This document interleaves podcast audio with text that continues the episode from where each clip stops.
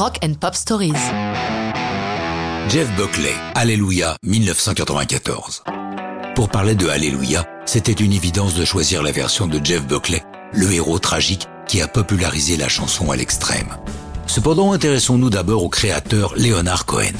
À l'aube des années 80, il est en crise de créativité. Il craint d'être ringardisé. Son dernier album n'a pas marché, il doute.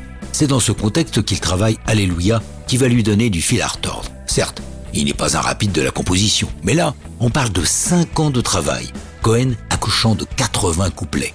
Il a raconté J'ai rempli de carnets de notes et je me souviens m'être retrouvé au Royalton Hotel de New York en sous-vêtements sur la moquette, me cognant la tête sur le sol en me lamentant de ne pas pouvoir finir cette chanson.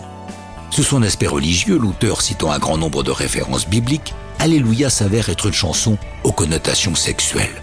Le journaliste anglais Brian Appleyard, dans le magazine Les Arocs, l'a parfaitement défini. Alléluia est avant tout l'histoire de la faiblesse humaine vis-à-vis de la chair.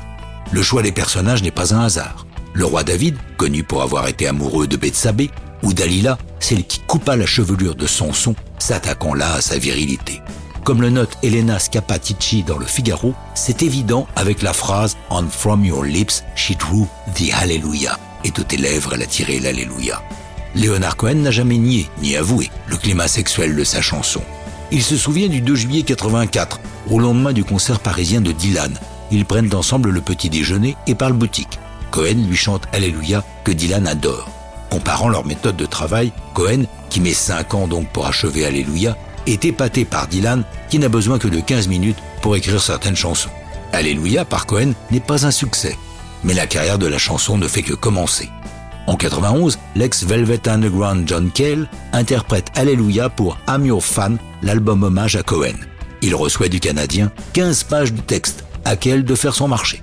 C'est par cette reprise que Jeff Buckley découvre la chanson. Il l'intègre à son répertoire lors de ses concerts dans les clubs new-yorkais et l'enregistre pour Grace, son premier album studio.